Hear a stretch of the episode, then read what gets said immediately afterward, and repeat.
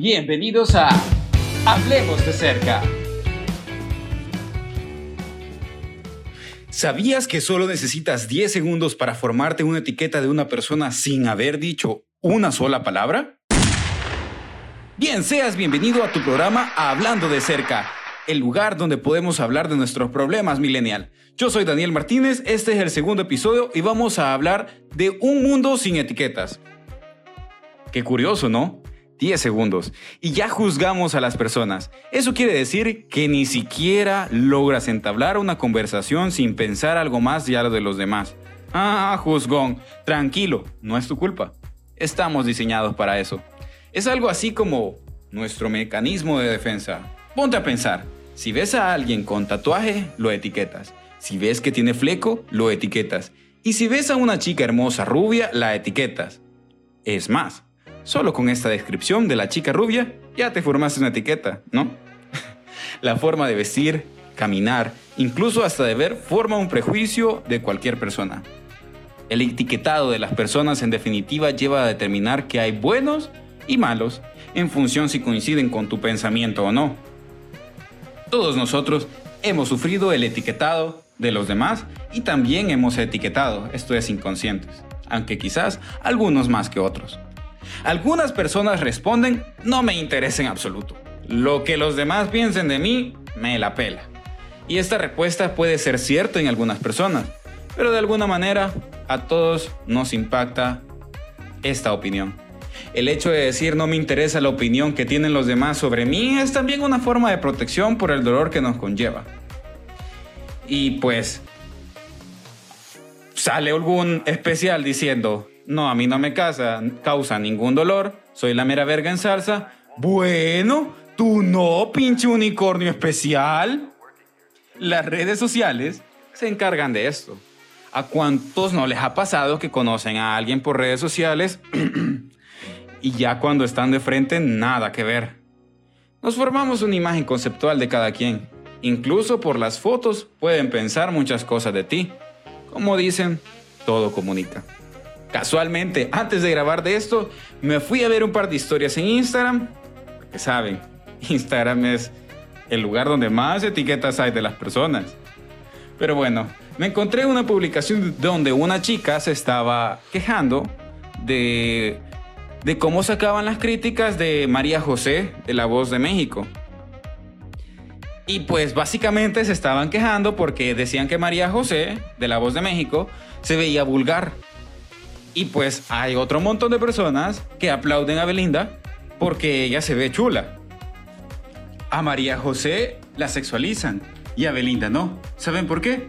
Se escuchará estúpido, pero la razón es simple. Porque María José tiene más cuerpo que Belinda. Y deberíamos vivir en una sociedad donde pudiéramos usar lo que queramos. Las dos son hermosas a su manera, solo que a una la llaman vulgar y la otra perfección. Todo es cuestión de prejuicios. Es solo eso, el mundo en el que vivimos. A todo esto realmente se le llama etiqueta. Y entonces te preguntarás, ¿para qué sirven las etiquetas? Bueno, realmente las etiquetas son muy necesarias. Tu cerebro necesita estas etiquetas porque así crea una información del entorno en el que te encuentras. Imagínate, hablemos de una prenda. Me dice, una etiqueta me dice su precio la talla, la composición. Bueno, incluso el color por si no lo ves. En fin, las etiquetas son útiles. Nos ayudan a clasificar los datos en nuestro cerebro. Es algo como más cómodo y fácil de organizar al ver y juzgar a una persona, porque así sabemos exactamente lo que es. O al menos para nuestro cerebro. Pero sin embargo, las personas obviamente somos muy diferentes. Cada cabeza es un mundo el tema de la etiqueta a veces se queda hasta cortito. Esto de la etiqueta puede ser muy relacionado con los roles que asumimos desde la infancia con nuestra familia. Socialmente, las etiquetas sirven para definir a una persona, su manera de actuar, la forma en cómo siente, la forma en cómo piensa.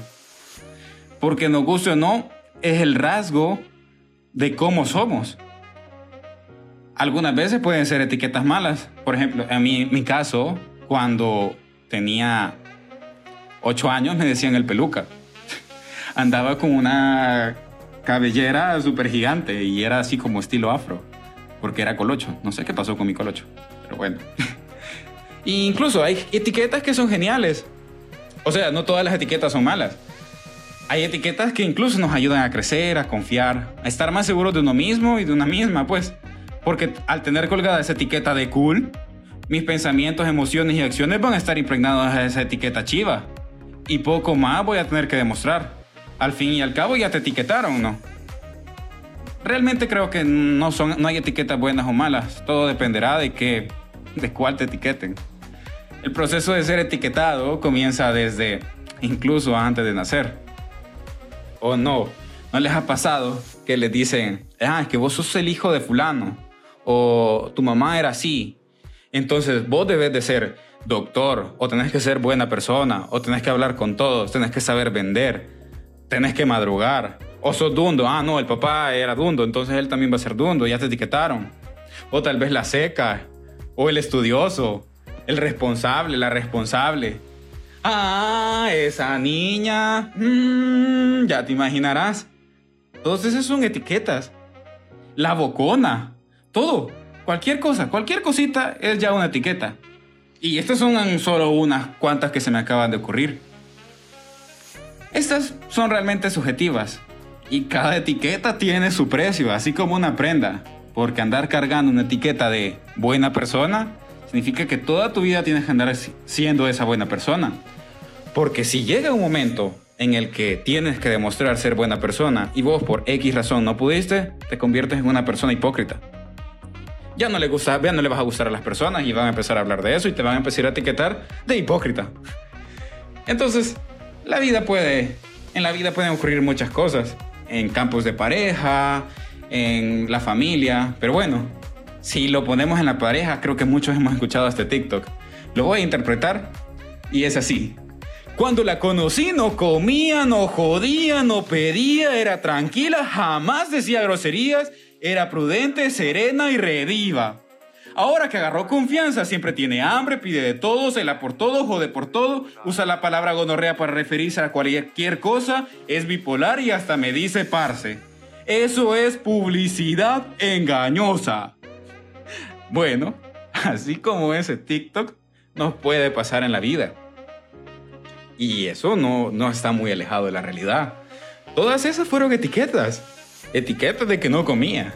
Etiquetas de que no jodía. Y pues al final, realmente puede, ver, puede ser todo lo contrario, pero ya andabas cargando con esas etiquetas y tenías que demostrarlo. Entonces, te preguntarás, ¿las etiquetas son buenas o malas? Mm, realmente este es un tema delicado, hay que tomarlo con pinzas así. Chiquitito, chiquitito.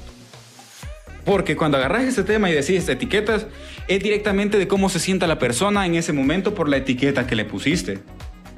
Porque puede ser una etiqueta buena. Si te han hablado mal de bien, perdón, bien de ti. Si han hablado mal de ti, no te va a gustar la etiqueta. Porque puede ser una etiqueta, ah, no, ese es un gran huevo. Ese más solo llega tarde. O cosas así. Muchas veces algunas de estas cosas las hemos ganado porque hemos llegado tarde varias ocasiones, entonces te, clasifican de, de tardista. Pero en general, pienso que las etiquetas no son buenas y malas. Es de aceptar y reconocer qué es lo que está sucediendo en tu vida en ese momento de la vida intentar no cargar con las etiquetas malas y empezar a etiquetarte de cosas buenas. Es algo que realmente no podemos evitar. Estas cosas pasan sin que lo queramos. Juzgamos inconscientemente. Es la forma en cómo nuestro cerebro organiza todas nuestras ideas. Incluso, así como dije, es una forma de protección. Así que piensa, ¿cuáles son tus etiquetas? ¿Qué etiquetas pones a los demás? cuáles son las etiquetas que más te gustan. Pues todo eso puede ayudarte a explorar más de ti.